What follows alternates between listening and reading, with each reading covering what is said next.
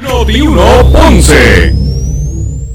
Noti 1 no se solidariza necesariamente con las expresiones vertidas en el siguiente programa. Una y 30 de la tarde en Ponce y toda el área sur. Toda el área sur. La temperatura sigue subiendo. Sigue subiendo. Luis José Moura está listo para discutir los temas más calientes del momento con los protagonistas de la noticia en Ponce en Caliente por Notiuno 910.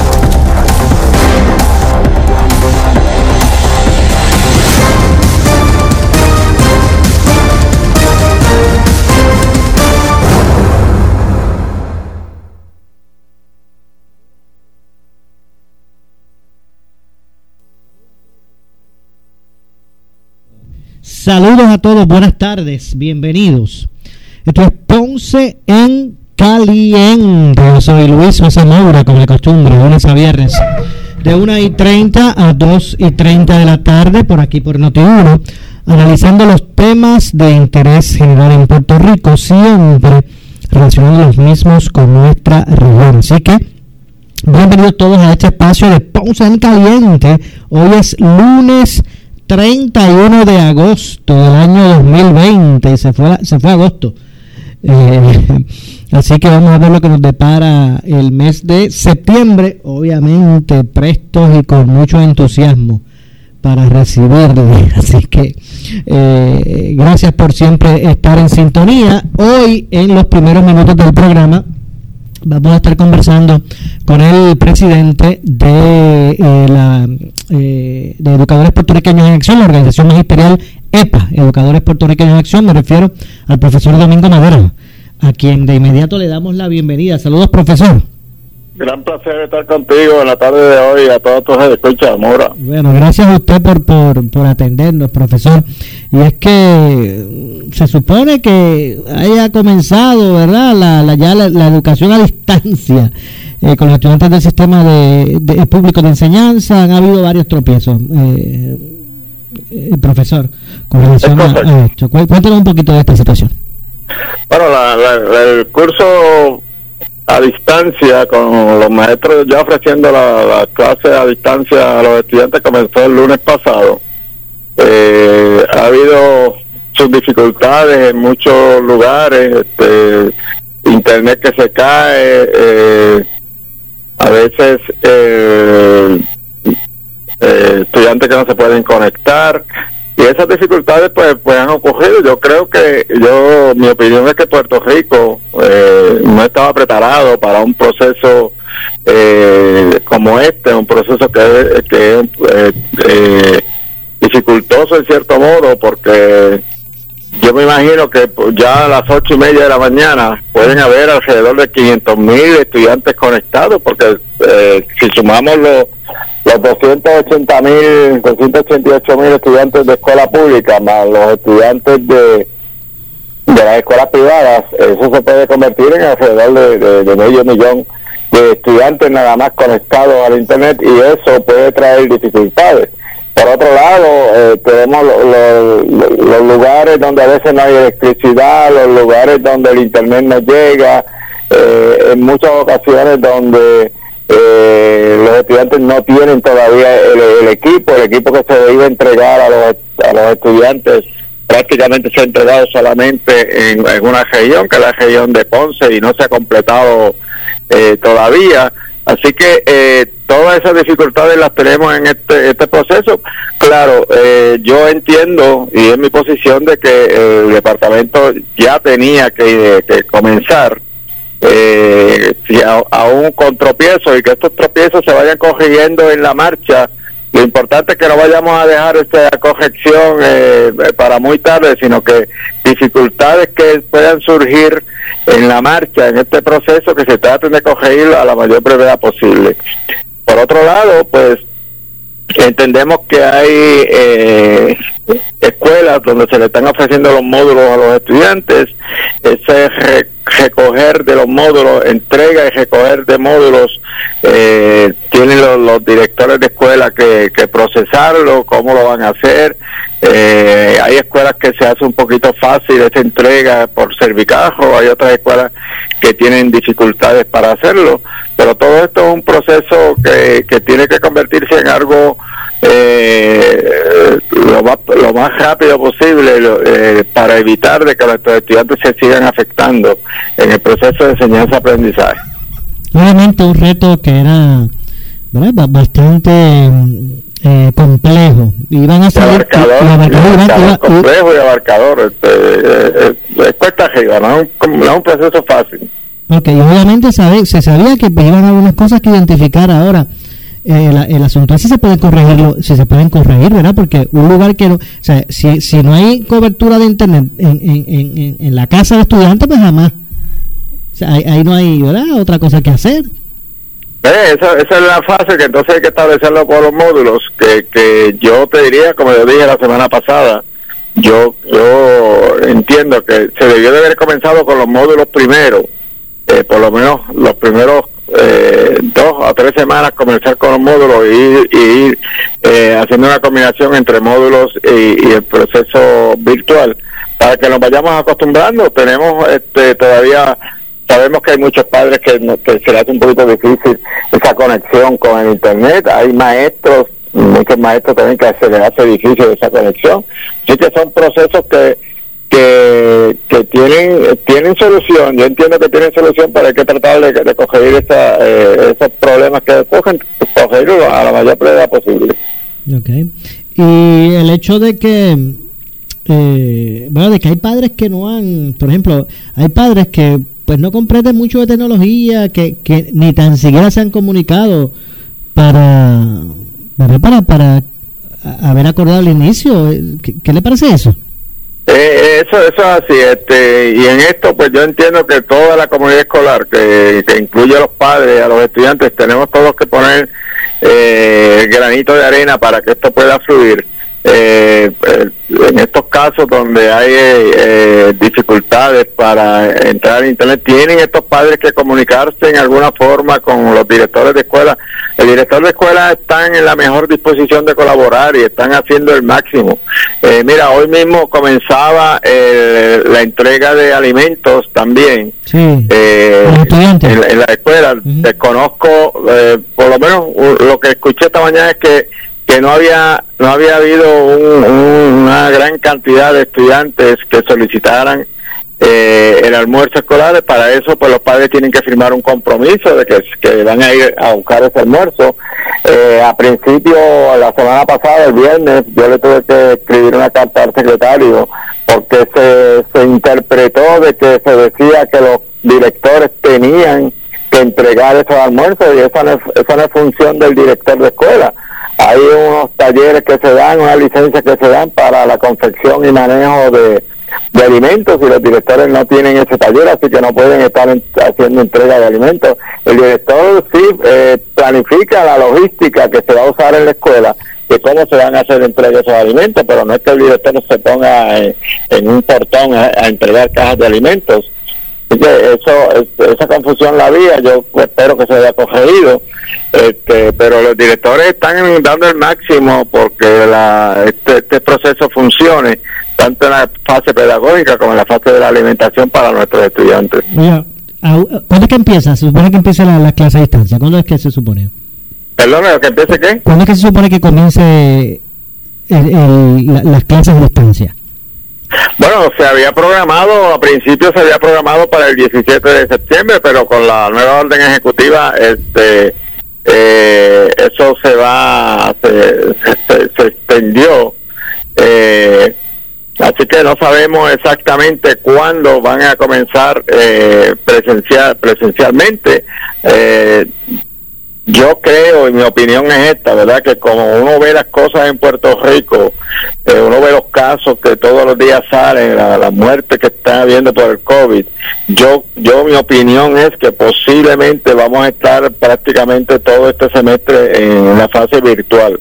Yo no, no veo mucha expectativa de que se pueda comenzar presencialmente eh, porque tampoco he visto que las escuelas las hayan preparado para comenzar las clases presenciales. Si vamos a mantener la distancia de seis pies, si vamos a, a, mantener esa, esa distancia, los salones tienen que estar preparados para, para recibir dentro de ese salón de clases no más de 15 personas que, pueden ser alrededor de 12 o 13 estudiantes, el maestro y quizás alguna otra persona que esté en, ese salón, como son a veces los, los, T1, y hay salones que a veces tienen dos, dos T1, tres, tres T1, y que tienen que preparar esa logística también porque no tenemos que cumplir con la con ese distanciamiento social que, se está enfatizando tanto de que tiene que existir el distanciamiento social entre los individuos. Si no, si no hacemos eso, podemos convertir a las escuelas públicas, los salones de clase, en, el eje propulsor de la pandemia y eso sería peor para nuestro país. Me imagino, me imagino sería peor todavía. Pero fíjese, mire, eh, estaríamos, no sé, ahí, eh, eh, como usted ha dicho, es un poco incierto. Se ha dicho que para la semana del 17, pues estaríamos como a dos semanas más o menos. Prácticamente, como, como a dos semanas, pues yo sé que la, la, información que se tiene es que de un total de 286 mil para redondear, de, unos 286.202 estudiantes. Eh, recientemente el secretario de Educación dijo que 131.000 indicaron que tienen computadora, mientras que 132 expresaron que en su hogar hay acceso eh, a Internet. 107.000 estudiantes, alumnos, dijeron, dijeron contar eh, con, eh, computadora e internet. O sea que con el secretario todo esto va viento en popa. Bueno, eso, eso es lo que aparenta, pero no sabe, primero que, que eh, en esos 107 mil, vamos a poner a redondearlo a 110 mil, que han contestado de que tienen las computadoras. Esas computadoras no son las computadoras que se le que, le otorgó el Departamento de Educación. las computadoras del Departamento de Educación prácticamente no se han entregado. Como te dije, solamente hay una, una región que habían entregado y no completa, que era la región de Ponce. Así que, que allí eh, ya tenemos ya, ya tenemos el primer desfase. Eh, sí, pues cuentan mucho con, con computadoras que quizás son de la, de la, casa, son, son computadoras privadas de la casa y que las están usando, algunos están usando los teléfonos, pero no necesariamente es que tienen una computadora que se la proveyó el Estado, son computadoras que, que, la misma familia las está proveyendo. El otro problema que tenemos es que yo sé que hay personas que están dispuestos a comprar ellos la computadora para, para que sus hijos puedan aprender, puedan desarrollar este proceso, pero no hay no hay computadoras en el mercado, o sea, eh, eh, hay una escasez de computadoras en el mercado y eso eso se eh, es otra dificultad que estamos teniendo. Así que a veces aunque se quisiera tener el eh, el método, el, dispositivo para trabajar con él. Si no, si no lo consigue, si no hay en el mercado, pues muchas veces no, no hay, no hay forma. Eh, quizás algunos, eh, yo sé de, de, algunos que están cogido, le han cogido prestado la computadora a otro familiar para poderla usar. Pero este, todas esas son las dificultades porque no, no estábamos preparados, este país no estaba preparado para una situación tan drástica como esta. Por eso es que digo que hay que ir corrigiendo todos estos problemas que van surgiendo en el camino y que quizás este, eh, podamos tomarnos eh, un mes, dos meses, si, si, logramos corregirlo a tiempo, yo creo que eh, podríamos entonces decir que en cierto modo, cierto modo hubo parte del éxito que se requiere para el proceso de enseñanza-aprendizaje. Y eso tomaría como tres meses, ¿verdad? Entregar todo, porque el, el secretario dice que él espera entregar unos, unos 10.000 mil ordenadores por semana.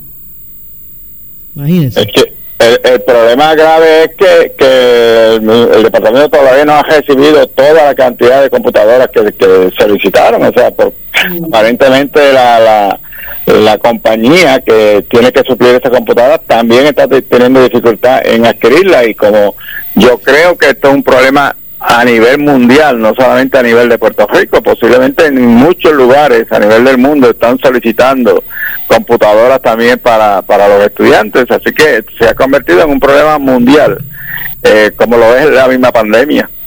Definitivamente. Y entonces, si a eso le sumamos el asunto de los comedores, no tiene, tiene digo, no de los comedores, sino de la distribución de, alimentos. Eh, ¿Tiene más o menos reportes de las regiones de cómo fue ese proceso? Pues mira, eh, eh, creo que hoy al mediodía, ya al mediodía, las regiones iban a empezar a dar ese reporte. Yo al día, a este momento no tengo los, datos, se irán adquiriendo durante el, proceso del día y, quizás mañana. Este, pero hasta donde tengo entendido, lo que había escuchado es que los que habían solicitado para comenzar en el día de hoy no había sido la cantidad que se esperaba. Pero eh, como comenzaba hoy, eso quizás irá en aumento poco a poco y quizás ya la próxima semana podría ser que tengamos una cantidad eh, mayor de estudiantes solicitando o, los padres solicitando ese almuerzo para sus hijos. Así que eh, habría que esperar quizás el transcurso de esta semana para ver si en realidad eh, le van a, dar uso a este proceso de, del alimento de comedores escolares. Entiendo. Bueno, profesor, gracias. Gracias por atendernos. Estamos a la orden siempre. Muchas gracias y saludos a todos tus escuchas. Igualmente, muchas gracias al profesor Domingo Madera, presidente de la organización magisterial EPA, eh, eh, Educadores Puertorriqueños en Acción. Nosotros vamos a hacer la pausa y regresamos con más. Esto es Ponce en Caliente. Siempre le echamos más leña al fuego en Ponce en Caliente por Notiuno 910.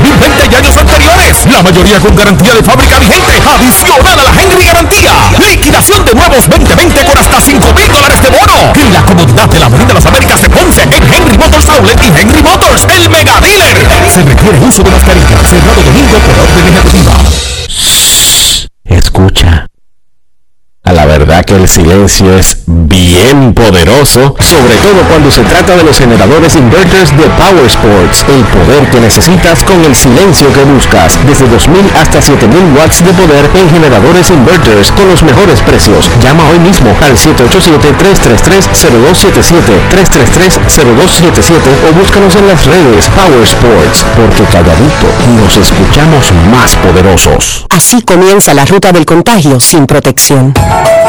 ¡Mira! ¡Lili! Hoy sí que me parado la pata.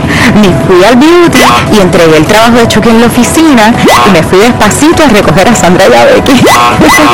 El COVID-19 no discrimina. Usa mascarilla al salir de tu casa. Mantén el distanciamiento físico. Lávate las manos frecuentemente. ¿Quieres que te lleve a tu casa? Protégete por ti y los tuyos. Departamento de Salud, Gobierno de Puerto Rico en esta emergencia. En Laboratorio Clínico Profesional Emanuel Guayabal y Río Cañas en Díaz seguimos brindando nuestros servicios de calidad. Hemos reforzado nuestras medidas de protección en cada una de nuestras instalaciones. Estamos recibiendo órdenes médicas por fax o correo electrónico. Para conocer nuestro horario especial y mayor información, llámenos al 260-5504 o al 580-0080. También a través de nuestra página en Facebook, Laboratorio Clínico Profesional Emanuel. Por ti y por los tuyos, daremos la batalla unidos y venceremos. Days in the Aprovecha la oferta relámpago de Centro Coop 11 para el Back to School y consolidar deudas. Te prestamos hasta 20 mil dólares al 4.95% APR, pagando 240 dólares mensual. ¡Qué chévere! Y tenemos más alternativas para ti. Contáctanos en el 787-857-3500 o en infocop.com. Estamos en la Rambla de Ponce. Sujeto a aprobación de crédito. Ciertas restricciones aplican.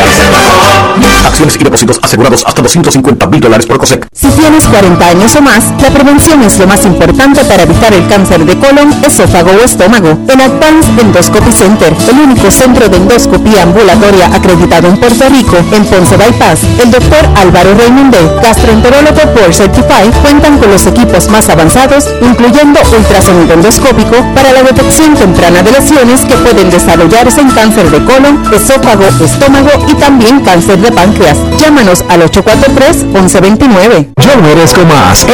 Y cree en un Puerto Rico donde los mayores y las próximas generaciones podamos permanecer en el país con el liderato, la calidad de vida y los servicios que anhelamos, sin prejuicio por edad. Merecemos un gobierno con una visión multigeneracional y voluntad real de ejecución sin excluir a los mayores de desarrollo social y económico. Visita hoy la plataforma de gobierno que propone AARP Puerto Rico a los candidatos en aarp.org diagonal yo merezco más. En Prom Janitorial tu seguridad y protección es nuestra prioridad. Por eso le ofrecemos la más amplia variedad en equipos de protección personal y productos efectivos contra el COVID-19, tales como mascarillas quirúrgicas KN95, desinfectantes, jabones antibacteriales, face shields, hand sanitizer, guantes y los tan esperados dispensadores touchless. Contamos con precios atractivos al por mayor y al detal. Llama para una cotización libre de costo al 787-840-3942. En Valde Yuli Segarra ahora puedes adquirir tus enseres esenciales online. Para más detalles búscanos en Facebook o llama al 787-844-8686. Hashtag Este virus lo paramos unidos. Sirve a tu comunidad durante emergencias y desastres naturales con el Puerto Rico Army National Guard. Visita nationalguard.com para más información. Un auspicio del Puerto Rico Army National Guard, la Asociación de Radiodifusores y esta emisora. Esto es Noti 1630, la casa de Ferdinand Pérez. WNO 630 AM y W232DH 94.3 FM San Juan. WPRP 910 AM Ponce. WORA 760 AM en Mayagüez. Y W260DR 99.9 FM. WNEL 1430 en Caguas y WCMN 1280M en Arecibo. Mantenerte informado, entra a nuestra página web notiuno.com. Descarga la aplicación Noti1630 en tu celular y síguenos en las redes sociales, Facebook y Twitter. Ferdinand Pérez en Pelota Dura en Noti1630. Noti 1630 te presenta las noticias del momento. Las noticias del momento. Pasamos a la sala de redacción Rafael Rafi Jiménez. Buenas tardes, les saluda Ileana Rivera de Liz y tengo en línea telefónica a un ciudadano que lleva desde bien temprano en la mañana intentando de realizar gestiones en el Departamento del Trabajo como parte de sus reclamaciones para obtener beneficio por desempleo. Sin embargo, no ha podido recibir eh, alguna ayuda o respuesta por parte de, de alguno de los empleados. Así también pues lleva varios días intentando de canalizar su gestión pero se le ha hecho difícil obtener respuesta de la misma. Saludos, José Pagán. Buenas tardes. Cuéntanos, ¿cuál es tu situación en estos momentos que te encuentras en el Departamento del Trabajo? Buen día. Eh, yo llego aquí desde las 8 de la mañana de hoy. Eh, no quieren que entre público, supuestamente, pero veo personas entrando y saliendo. Estoy reclamando desempleo desde hace varios meses. No me llega el pago ya yo estoy desesperado, no contestan los teléfonos, no contestan los correos electrónicos, veo que, le dan instrucciones al público de que, de que llamen y escriban a los emails, pero de nada vale, eso no funciona, no sirve. Aún en persona, vi- viniendo a las oficinas, no sale un empleado a atender a alguien y escuchar por lo menos el reclamo de lo que yo estoy pidiendo. ¿Usted ya había hecho algún reclamo a través de la página de internet para darle seguimiento y que le llegue ya lo que corresponde del cheque o es la primera vez que usted está haciendo esta gestión? No, ya yo había hecho la gestión, me llegó el primer pago luego de casi cuatro meses, un pago, pero eso fue hace tres o cuatro semanas atrás. He tratado de entrar a la página para pedir la semana subsiguiente, pero la página no funciona, no sirve, los teléfonos no los contestan. Entonces ellos dicen que uno reclame a través de la página, pero nada funciona, nada funciona. Aún viniendo personalmente a las oficinas de ellos, nadie sale. ¿Desde cuándo no recibe ese cheque? Desde, desde mediados de agosto más o menos. ¿Y cuántas veces ha ido ahí al Departamento del Trabajo Esta es la tercera vez. y no recibe respuestas? no recibo respuesta o como le dije, esta es la tercera vez, las dos anteriores me fui, me fui porque no aguantaba más, ya llevo hoy desde las 8 de la mañana y yo ya son creo que casi las 2 de la tarde. Yo dije, hoy me propongo esperar aquí si es posible hasta que hasta que anochezca, porque ya yo tengo una urgencia. y ha hecho escritos a través de correo electrónico y no ha recibido respuesta. Yo escribo a la página que ellos dan o al email que ellos dan, pero ellos no contestan. Los teléfonos o suenan ocupados o cuando logro que suene el teléfono, la llamada se cae. Yo no hablo, no logro hablar con un ser humano. Presumo que pues hay mucha gente también que está en la misma situación de usted y que obviamente necesitan con urgencia también recibir ese dinerito. se, lo, voy a agradecer y es como yo digo, mire, yo llevo más de 30 años trabajando y yo nunca pensé que iba a depender de una ayuda del gobierno o de un derecho que, que, me merezco. Gracias José Pagan por confiar en Noti1 y esperamos que el Departamento del Trabajo eh, tome cartas y atienda su reclamo, como también el de muchos que todavía están esperando en las afueras del Departamento del Trabajo en Atorrey. Información, Iliana Rivera de Luis Noti 1630, primeros con la noticia. Noti 1630, 630, primeros con la noticia. Siempre le echamos más leña al fuego en Ponce en Caliente por Noti 1910. En esta emergencia, en Laboratorio Clínico Profesional Emanuel Guayabal y Río Cañas en Juana Díaz, seguimos brindando nuestros servicios de calidad. Hemos reforzado nuestras medidas de protección en cada una de nuestras instalaciones. Estamos recibiendo órdenes médicas por fax o correo electrónico. Para conocer nuestro horario especial y mayor información, llámanos al 260-5504 o al 580-0880. También a través de nuestra página en Facebook, Laboratorio Clínico Profesional Emanuel. Por ti y por los tuyos, daremos la batalla unidos y venceremos. He's in the wrong. Móntate en un auto nuevecito con Credit Centro Coop Ponce. Llévate el carro que tú quieres al más bajo interés de 3.95% APR y sin pronto. También tenemos el mejor interés para carros usados al 7.49% APR. Contáctanos en el 787-857-3500 o en infocop.com. Estamos en la Rambla de Ponce. Somos tu mejor alternativa. Acciones y depósitos asegurados hasta 250 mil dólares por COSEC. El área sur está que quema. Continuamos con Luis José Moura y Ponce en Caliente por el 910 de tu radio.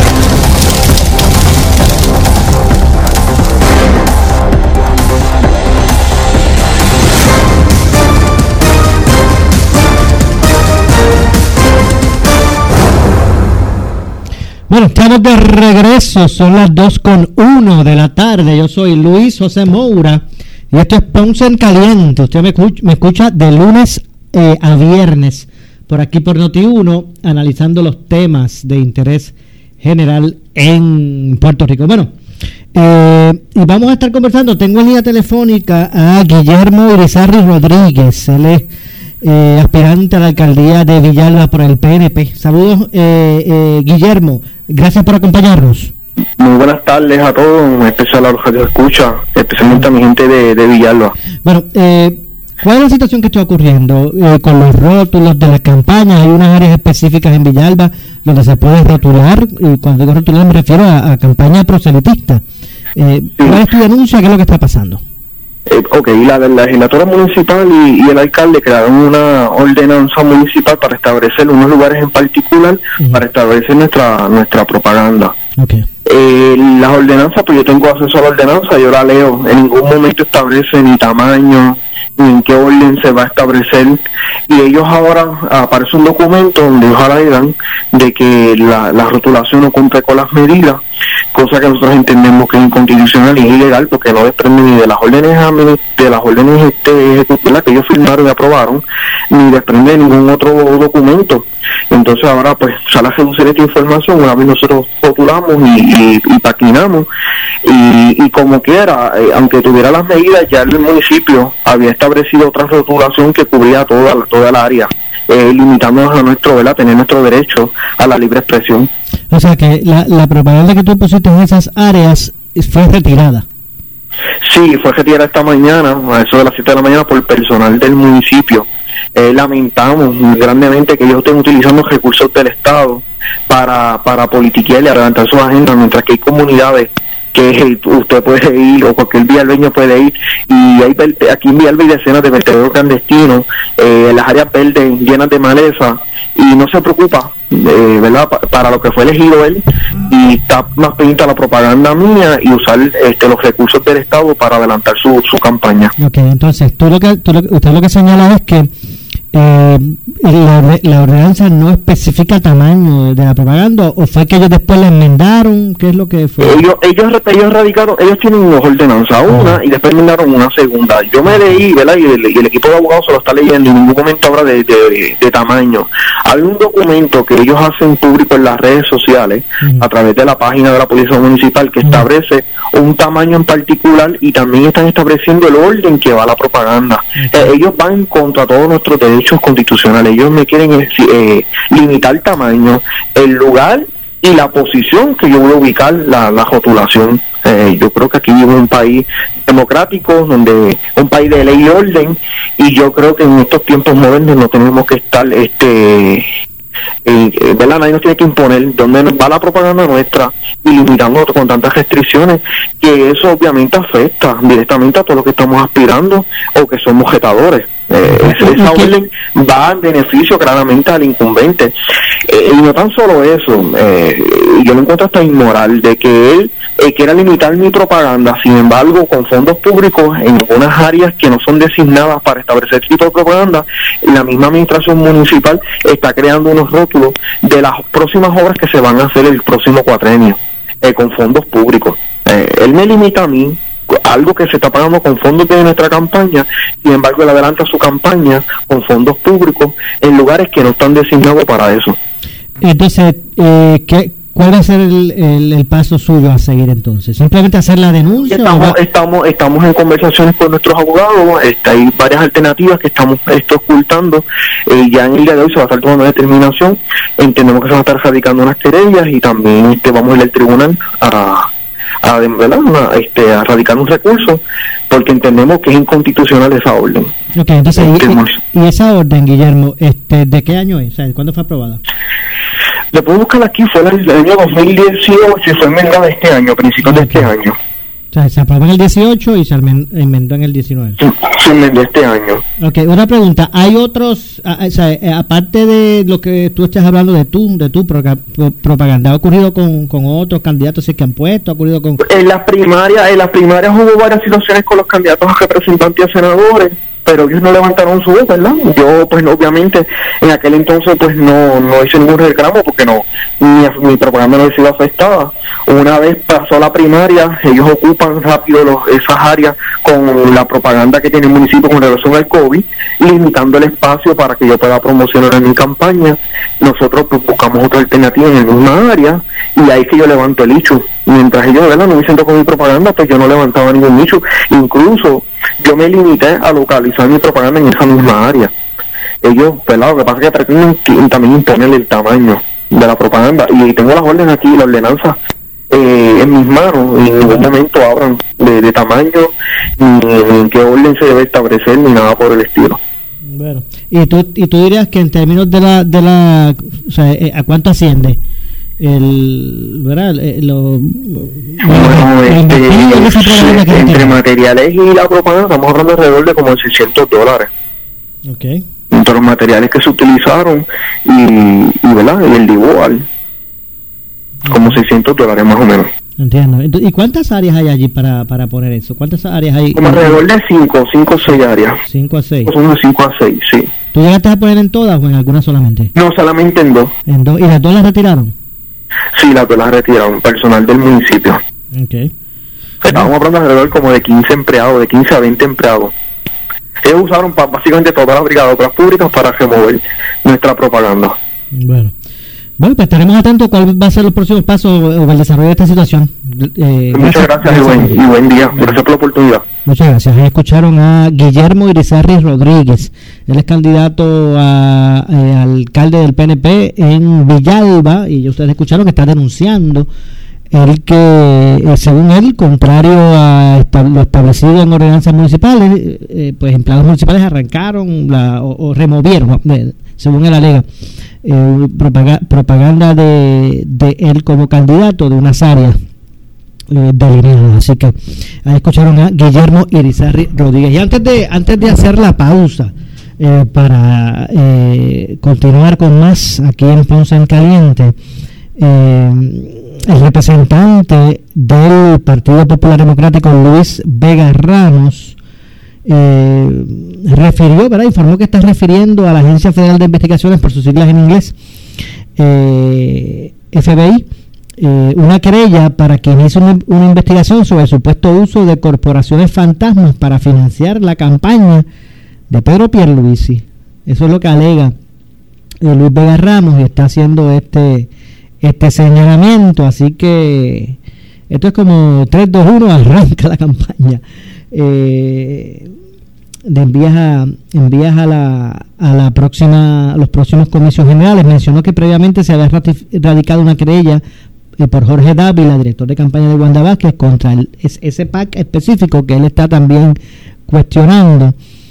Eh, originalmente era conocido como PRP, la inicial de Pedro R. Pierluisi, recibió donativos de familiares de, de Pierluisi, pero su nombre fue cambiado posteriormente, según alega el representante López Garramón. Bueno, pero más adelante vamos a ampliar eso y otros temas. Tengo que hacer la pausa. Regresamos de inmediato con más. Este es Ponce en Caliente. Siempre le echamos más leña al fuego en Ponce en Caliente por Notiuno 910. Aprovecha la oferta relámpago de Credicentro Coop Ponce para el Back to School y consolidar deudas. Te prestamos hasta 20 mil dólares al 4.95% APR, pagando 240 dólares mensual. ¡Qué chévere! Y tenemos más alternativas para ti. Contáctanos en el 787-857-3500 o en infocop.com. Estamos en la Rambla de Ponce. Sujeto a aprobación de crédito. Ciertas restricciones aplican. Acciones y depósitos asegurados hasta 250 mil dólares por COSEC. En esta emergencia, en Laboratorio Clínico Profesional Emanuel Guayabal y Río Cañas en Juana Díaz, seguimos brindando nuestros servicios de calidad. Hemos reforzado nuestras medidas de protección en cada una de nuestras instalaciones. Estamos recibiendo órdenes médicas por fax o correo electrónico. Para conocer nuestro horario especial y mayor información, llámanos al 260-5504 o al 580-0880. También a través de nuestra página en Facebook, Laboratorio Clínico Profesional Emanuel. Por ti y por los tuyos, daremos la batalla unidos y venceremos. El área sur está que quema. Continuamos con Luis José Moura y Ponce en Caliente por el 910 de tu radio.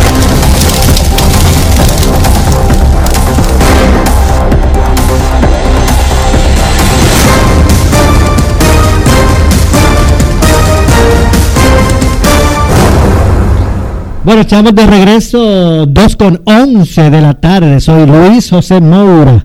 Esto es Ponce en Caliente. Usted me escucha de lunes a viernes por aquí por Noti1, analizando los temas de interés general en Puerto Rico. Bueno, y tengo en esta ocasión en línea telefónica al alcalde de Villalba, Luis Javier. Eh, Javier Hernández, porque hoy pues, se desarrolló una situación controversial allí en Villalba. El candidato eh, a la alcaldía eh, por el PNP de, de, Villalba, que ustedes acaban de escuchar por aquí por eh, por eh, Ponce en Caliente, pues alega que de una forma ilegal le, le removieron la eh, propaganda que él pues desplegó, unas áreas específicas para eso en Villalba. Yo tengo aquí al alcalde. Saludos, alcalde, buenas tardes.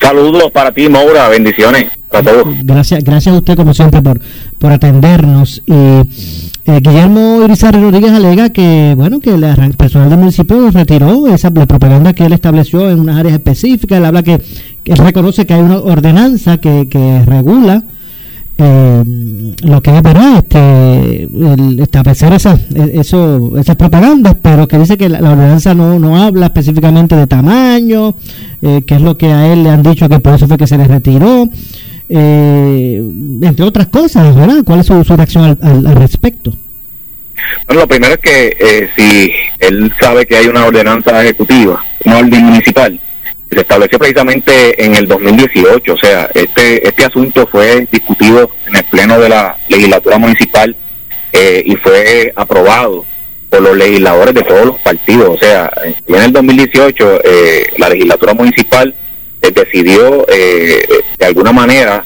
trabajar el asunto de la rotulación política y no política, o sea, porque aquí tenemos siempre un problema desde que la rotulación en los postes y las áreas públicas eh, eh, afeaba la, carretera. O sea, esto era una cuestión de que la gente ponía rótulos y después le, tocaba al municipio estar sacando rótulos, obviamente, y teniendo que invertir eh, horas de, empleados para eso. Y obviamente nosotros decidimos regular eso y la, los legisladores aprobaron unánimemente eh, la forma y manera en que se iba, a, se establecer y se, construyeron varios eh, tablones de expresión pública y dentro del propio reglamento eh, los legisladores establecieron el orden en el que se iban a acomodar los distintos partidos, o sea, comenzando por el Partido Popular, el, PNP, el PIB, e incluso eh, reconociendo la posible existencia de un cuarto eh, partido, como, como estamos como está en estos momentos establecido, para que también tuvieran eh, su, su promoción. Mira, Nora, nosotros estamos trabajando en estos momentos enfocados en, cosas más importantes que estas, ¿verdad? Nosotros no, no estamos preocupados por, por instalar rotulación para darnos a conocer durante este cuatrenio, porque la gente sabe mi trabajo y yo pues no tengo una prisa eh, ni una obsesión por, por rotular, al contrario, que mi, que mi obra hable por sí misma. Pues hay personas que no se vivieron a conocer durante el cuatrenio, nadie sabe quiénes son, eh, y ahora a dos meses pues quieren eh, que la gente los vea por rótulos cuando debieron haber hecho otras cosas. tiene que cumplir con la ley, la ley claramente establece los espacios, claramente establece... que en, este caso específico no, no fue por el tamaño, fue por las posiciones que deben estar. Eso, No, pero es que, es que si tú ves la imagen, el, caballero quiso hacerse pasar de mal delito. O sea, y ubicó, de hecho, eh, alteró incluso el, el tablón de expresión pública, que es propiedad del municipio, y lo alteró para colocar encima de una promoción del COVID, porque hasta ahora ningún partido había mostrado luego de la primaria interés en rotular. Y como ningún partido ha mostrado interés, pues nosotros colocamos el rótulo del COVID, o sea, dándole promoción al sistema de rastreo, que es en estos momentos la prioridad que en la que debe estar hablando todo el mundo. O sea, que hay una pandemia eh, que tenemos que, que, estar trabajando y obviamente mientras eso no ocurría, que nadie hubiera prestado su intención de rotular, pues se puso un rótulo del COVID. Ahora, pues que el candidato quiere darse a conocer, pues, pues tendremos que sacar los rótulos del COVID para darle un espacio eh, en la misma proporción que todos los candidatos, o sea, en el mismo nivel. Aquí no va a haber un rótulo más grande que el otro. Eh, de hecho, el, rótulo, el espacio que me corresponde a mi Mora, yo lo, lo estoy cediendo eh, para que se promueva el sistema de rastreo. O sea, yo no voy a utilizar rotulación en áreas públicas.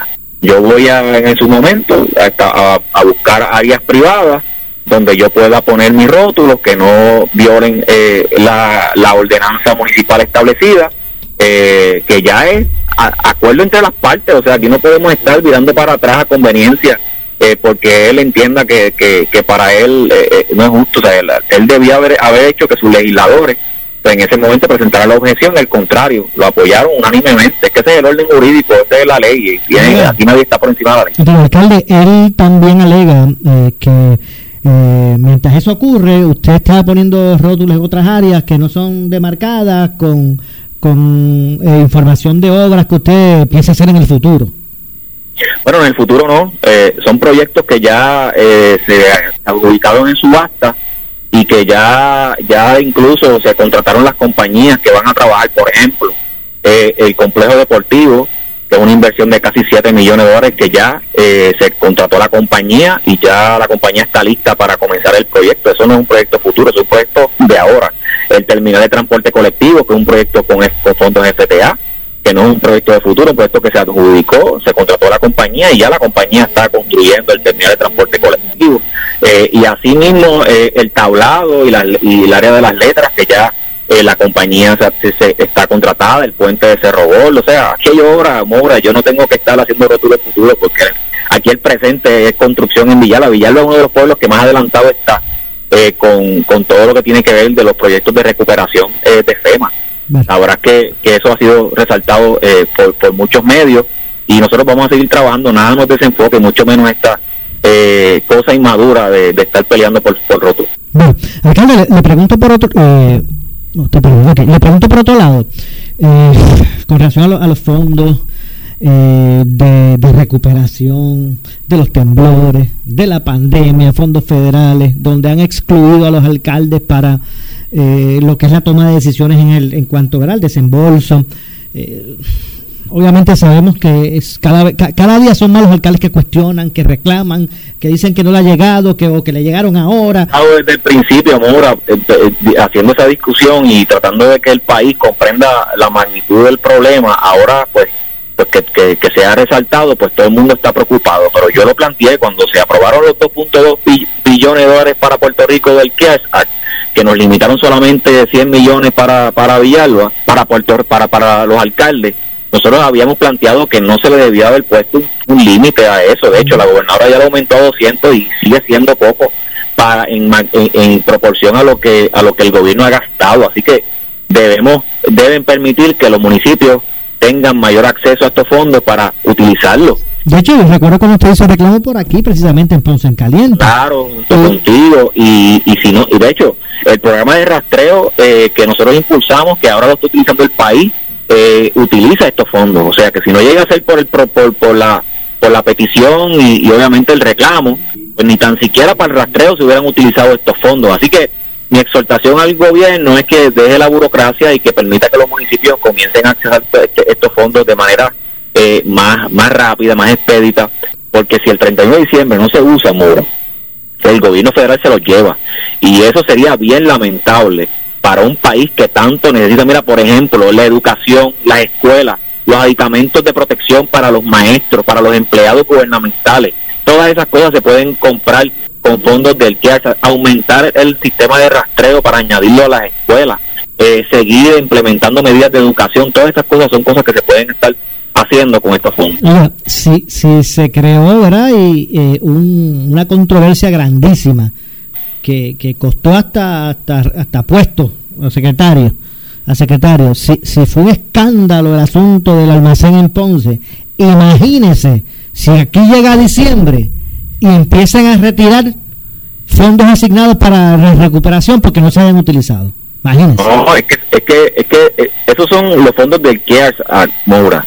No hemos hablado de los fondos de recuperación del huracán eh, Irma y María, que son los fondos CDBGDR. O sea, ahí habían 16 billones de dólares. Y de solamente de esos 16 billones, solamente se ha utilizado, si acaso, no sé, ni un billón se ha utilizado tan siquiera eh, eh, por el gobierno. Así que tenemos un, problema serio de administración de fondos públicos, serio. Y yo creo que esa, esa debe ser durante estos próximos dos meses eh, el tema de discusión a nivel de país. Eh, el país necesita a alguien que sepa administrar bien y que sepa mover los fondos correctamente. Porque el problema del país no es un problema de fondos, es un problema de administración. Ok, entonces, y obviamente eso muestra el que hayan fondos que están a punto de, de, de- de- de perderse, muestra que no es asunto entonces de, dinero, porque los chavos han estado. No, no, es que, es que por primera vez, Moura, en Puerto Rico no tenemos un problema de falta de fondos. Hay un problema de mala administración de fondos. Porque con tanto dinero que hay, era para que hubiéramos hecho dos Puerto Rico hace rato. El problema es, alcalde, ¿usted piensa que, que se ve luz al final del camino? ¿Usted piensa que se ve luz al final del camino, alcalde? Bueno, ahora lo que pasa es que estamos a dos meses de las elecciones, ¿verdad? Yo creo que al país le, le corresponde en estos momentos tomar una decisión poderosa. Si nos quedamos en el mismo camino, si nos quedamos con la misma gente o si le damos la oportunidad a una a, a un nuevo rumbo. Yo ya usted sabe cuál es mi decisión ahí. Charlie Delgado es el candidato idóneo, es alcalde y es administrador. Punto. Yo te aseguro que el cambio se va a ver dramáticamente. Lo que pasa es que esos que hoy están hablando de cambio estuvieron también hace cuatro años. Sí, pero no es lo mismo, Mura, jamás y nunca, ¿sabes? Eh, aquí eh, estamos hablando de que por primera vez eh, en la gobernación va a haber una persona que conoce los municipios, que dirige un municipio pequeño, que eso nunca había pasado en la historia, y que también tiene un bagaje extraordinario de sana administración. Y yo creo que este país, como te dije, hemos estado hablando problema de administrar los fondos, de hacer que ese dinero llegue a la gente. Y para eso necesitamos una persona que ya tenga un récord haciendo las cosas bien. ¿Le, beneficiaría a Charlie Delgado precisamente su experiencia como alcalde? eh, eh, si estuviese al frente del gobierno estatal. Sí, sí, porque porque está cerca de, la, de las situaciones de la gente. O sea, el alcalde, los alcaldes somos los primeros que tenemos que, plantear y trabajar las situaciones de nuestra gente, pues si todo el mundo lo dice, todo el mundo lo ha dicho. En los huracanes, ¿quiénes fueron los que dieron la cara? En los terremotos, ¿quiénes fueron los que dieron la cara? En la pandemia, ¿quiénes fueron los que dieron la cara? Los alcaldes. Pues ahora el país tiene la oportunidad de escoger un alcalde de un municipio pequeño, con 20 años de experiencia, con sana administración. Pues yo creo que no se puede hablar más nada. Bueno, gracias alcalde por su participación como siempre. Cómo un abrazo. Muchas gracias a Luis Javier Javier Hernández, alcalde de la ciudad de Villalba, por su participación. Ya estamos en, el segmento final. Nosotros estaremos eh, de regreso mañana con más. Esto es Ponce en Caliente. Soy Luis José Moura. Mañana, como de costumbre, a las 1 y 30 estaremos aquí de regreso. Luego de la pausa, no se retire nadie, que por ahí, por, como dice Germarí y los compañeros eh, en los titulares, no se retiren por nadita de nada, que luego de la pausa, por ahí viene la mujer noticia, eh, Carmen. Así que soy Luis José que se despide. Eh, regreso mañana con más a la 1 y 30.